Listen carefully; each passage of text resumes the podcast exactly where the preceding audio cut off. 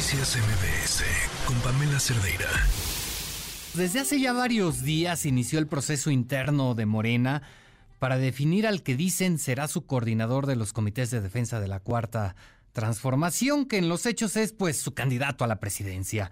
Desde ese entonces hemos visto espectaculares, bardas, lonas, en fin, propaganda a más no poder por parte de varias de las corcholatas.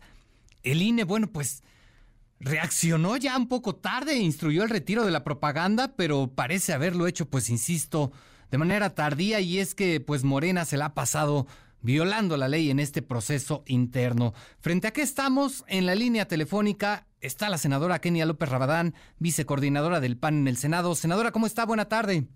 ¿Qué tal, Oscar? Un gusto saludarte. Pues yo te diría, estamos frente a una ilegalidad que se materializa cada que el auditorio vea un panorámico, una barda, una lona de las corcholatas.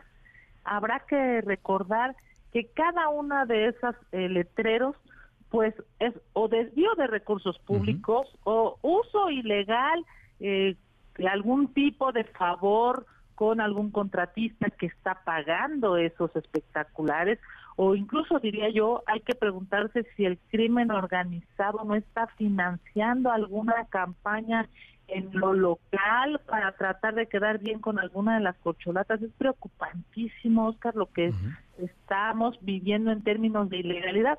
Todo esto generado pues por el presidente de la República que dos años antes de que iniciara el proceso electoral empezó hablando de la siguiente elección. Claro, eh, eh, esto no debería estar ocurriendo en los hechos, ¿no, senadora?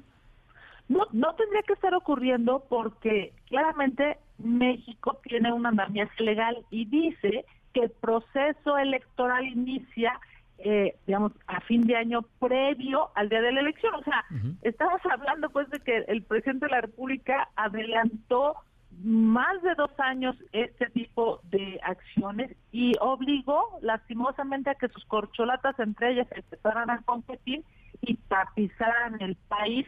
El INE efectivamente ha emitido ya medidas cautelares, pero bueno, también pareciera que a las corcholatas del observador la ley y lo que dicen las autoridades electorales no les importa. Bueno, al propio presidente le, han dicho que no hable ya de Xochitl Galvez y siempre encuentra un argumento de cómo violar la ley. Se le ha dicho que ya no esté agrediendo a los delincuentes y un día habla de Santiago Krill al otro día habla de algún otro opositor. En fin, es lamentable esta violación sistemática desde el gobierno. ¿Ha actuado tarde el INE, senadora? ¿Se vio sorprendido el INE por este proceso anticipado? Sin lugar a dudas, yo eh, lamentablemente está rebasada la autoridad electoral y hay que pedirle a las y los consejeros mira, que dejen sus filias eh, de partidos y que dejen sus fobias y que solamente, digamos, así de manera respetuosísima, solamente lean la ley electoral, la ley de partidos políticos y apliquen la ley.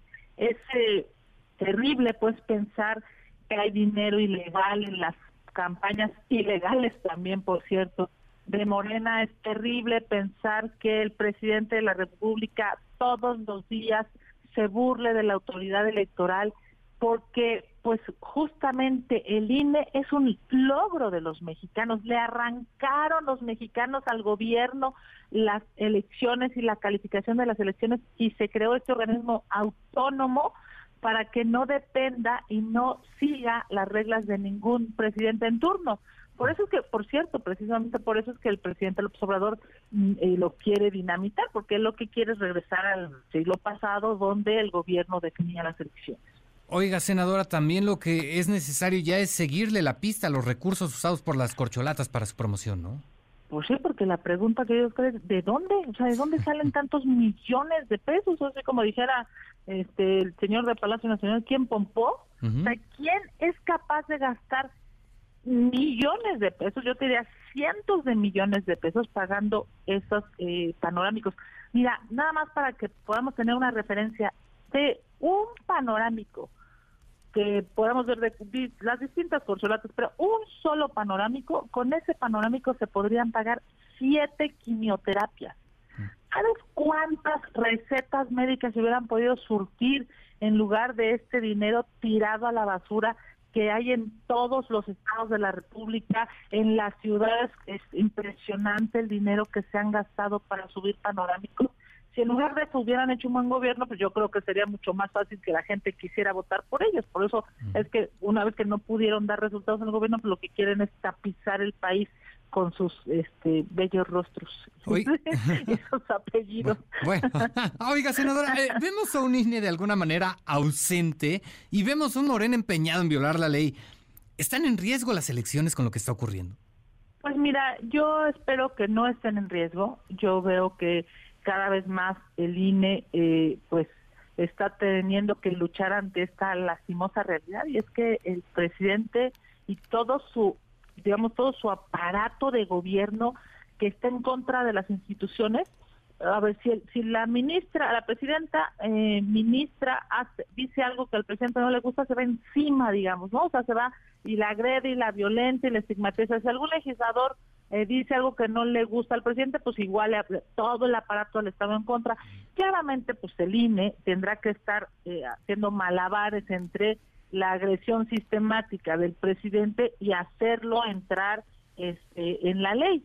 Obviamente, pues no es, no es una tarea fácil, pero los eh, las y los consejeros del INE hoy necesitan estar lo más fuertes, con más altura de miras que nunca, decirle pues a la presidenta del propio instituto que está ahí gracias a los ciudadanos, gracias a la autonomía de, de el INE, así es que pues que piensen en que la historia les va a cobrar esta y puede ser para bien, ¿no? Les va les va a recordar para bien si en este proceso electoral se hace respetar la ley.